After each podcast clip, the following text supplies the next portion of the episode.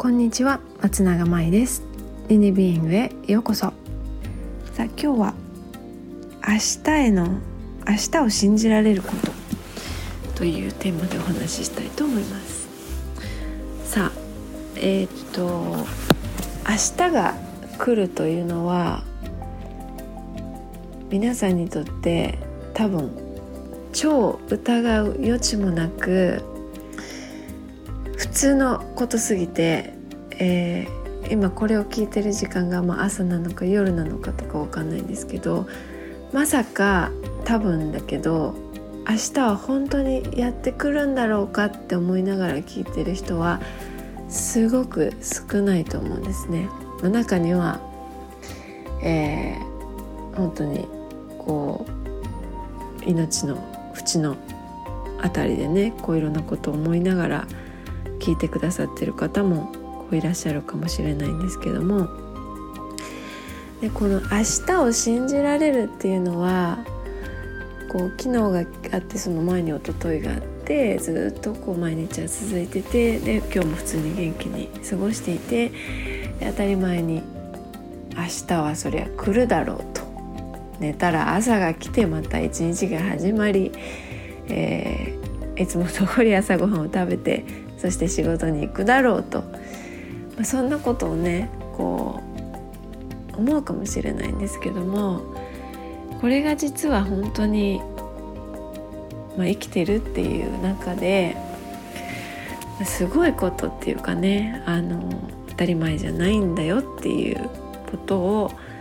こう、まあ、日々私は思うんですけどもと、まあ、発達障害のねちょっと話をするとうんと、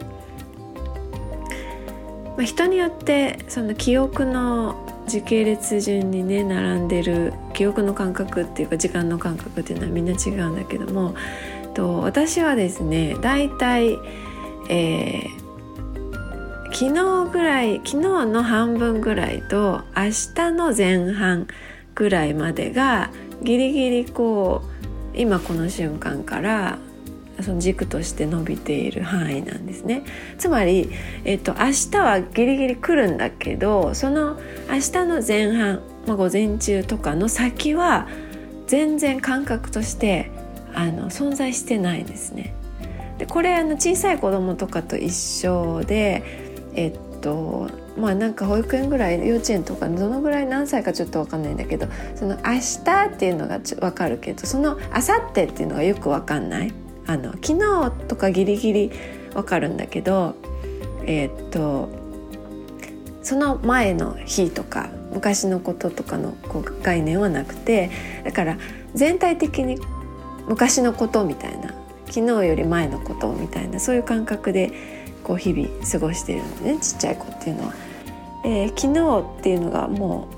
う半分終わる半分以上終わるとそれはねこう過去っていうこう総合ボックスにポーンと放り込まれるのでそれが一昨日のことだったのか1ヶ月前のことだったのかっていうのがね本当にあのこう同じこう箱の中に入っちゃうんですね。だから取り出しにくいし思い出しにくいっていうのがあるんだけどもえー、っとその明日を信じられることっていうのでオードリー・ヘップバーンの言葉をちょっと紹介したいと思います。とね、えー、皆さんはガーデニングをやられてる方は聞いているか中にあの、まあ、ガーデニングとか植物ね育ててる、えー、方はいるかなと思うんですけど私もこう3年4年ぐらいガーデニングを始めてちょっと今シーズンはお休みしてるんだけど庭に花や木を植えることは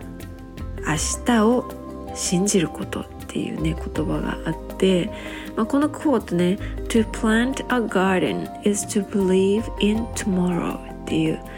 なんかもう大好きで本当にこう生きるか死ぬかみたいなだった時期も、まあ、元気で過ごしている時期も大切にしたい感覚だなって思うんですけども、うんと花を植えるっていうのはこうつまりね今日例えばそのこの家に今日まで住むであもう明日から新しい家に住むみたいな時にその今日、えー、住んでいるところに多分お花は植えないんだよね。でじゃあ新しい家に引っ越した後ちょっとじゃあ庭いじりでもちょっとしようかなって言って初めてそこに新しい苗を植えるとでこれはどういうことかっていうとその場所でこれからも未来が続いていく明日が続いていくっていうそういう感覚がある場所で初めて何かを植えるっていうことがねこう始まるわけです。それそこがでそこで初めてこうすることができるっていう何かを食べたりとか、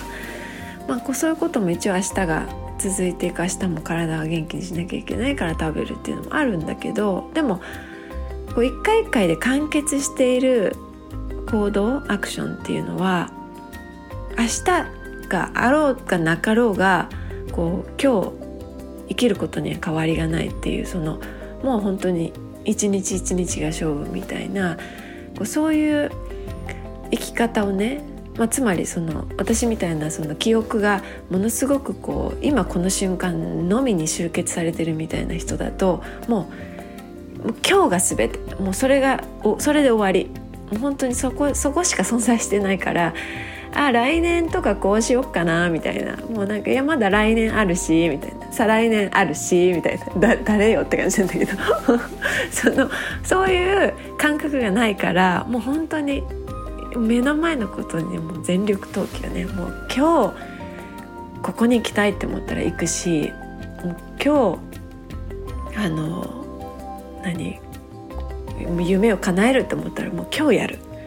でなのでその旗から見るとものすごい何て言うのこう行動力があるような感じに見れ見えるんだけどこれはねある意味ね明日っていうのがね存在してない崖っぷちで生きてるからっていうことなんだよね。でそんな私がこうガーデニングを始めた時に結構だから勇気がいったって言うと変だけども明日なんか存在してない世界で生きてる人間が花を植えるっていうってことはつまりそれはどういうことかというともしかしたら私の毎日にも明日が明後日があるんじゃないかっていうねその花は今日目の前で咲いているけども明日お水をあげなかったらもう枯れちゃうんですよ。まあ冬はね23日あげなくても、えー、枯れないけどでもそんな本当に毎日毎日手を入れていかなければ存続していかないこう命の営みを自分の手で場所に植えるっていうことはそれがつまり明日を信じられるっていうこと。明日がやってくるっていうことを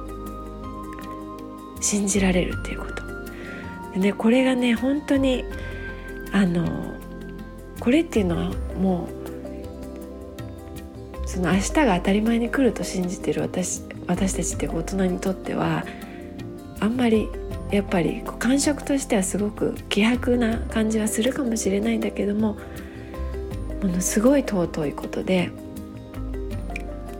えー、こう私にとってね記憶とかこう見通し的なところではもうあさってもその次の日も全然もう、真っ暗でもう想像もつかないんだけどもこう手の中でその花やこう葉っぱや土の感触をその命がこう刻々と芽吹いていくこうその流れの中にねその今この瞬間だけ携わるっていうことがもしかしたらそれはずっとこれからも続いていくのかもしれないっていうこう希望に変わっていく。で、まあ、その言葉を最初にあのオードリー・ヘップバーンのクオートを見た時になんか初めてこういろんなものが自分の中でつながってこうなんでガーデニングを始めたのかっていう理由がねなんか分かったような気がしたんだけどそれはこうずっと季節をまたいで続けてこう植え替えをしてまた来年同じ花が咲いてとか、まあ、そういうものが重なっていくたびに確かにねその感覚が、まあ、さらに芽吹いていってでこう完結一日完結もう今日が全て。それだけで終わりっていうその、まあ、そんな生き方しかできなかった私が1日や2日でね完成しないものにこう少しずつ年を重ねて季節を重ねてそして、えー、出来上がっていったりとか積み重なって完成していくっていうものが作られていくまたはそういうことがもしかしたら自分にもできるのかもしれないと思えるっていうことね。で、えーまあ、究極的には自分がもしかしたらまだ来年3年後にも生きているっていうことをこう信じられること、うん、そういうね意味合いを持つんだなっていうことをねこう思うようになりました。一時期本当にこう体調が悪かった時期にあの発達障害とか関係なく記憶の関係なくもう明日は自分は生きていないかもしれないっていうね恐怖の中で怯えていたような日々の時本当に祈るようにして私がしていたのがその小さなお花にひたすらただお水をあげ続けた。そういう記憶が。その時私の命をギリギリこの世界につないでくれたのはあのガーデニングだったんじゃないかなと思っていて。で今そんなね過去もだんだん、まあ、過去のものになっていてまあ確かにその未来に対して前向きにだったりとか希望を持って、まあ、普通に元気にあの、まあ、明日来るでしょうっていう感じで あの全然思えるようになった最近なんですけどもまあねそんな言葉 To plant a garden is to believe in tomorrow. 明日を信じるために今日できること、まあ、ガーデニングじゃなくてもこの言葉をねあのちょっと時々思い出して明日が続いていくっていうのは当たり前ではなくて、えー、私たちのこう命もそんな中で花がね今日植えられてそして明日明後日いきなり咲くわけじゃないけれども続いていって未来と、えー、それがつながれていくっていうことを当たり前のようなこう日々の中でね大切な感覚を失った時にちょっと思い出してみたらどうかなと思いました。さあ今日は、えー、オードリー・ヘップバーンの素敵なこう言葉を紹介しました。Thank you for listening. I'm Mai I'll see you next time. Bye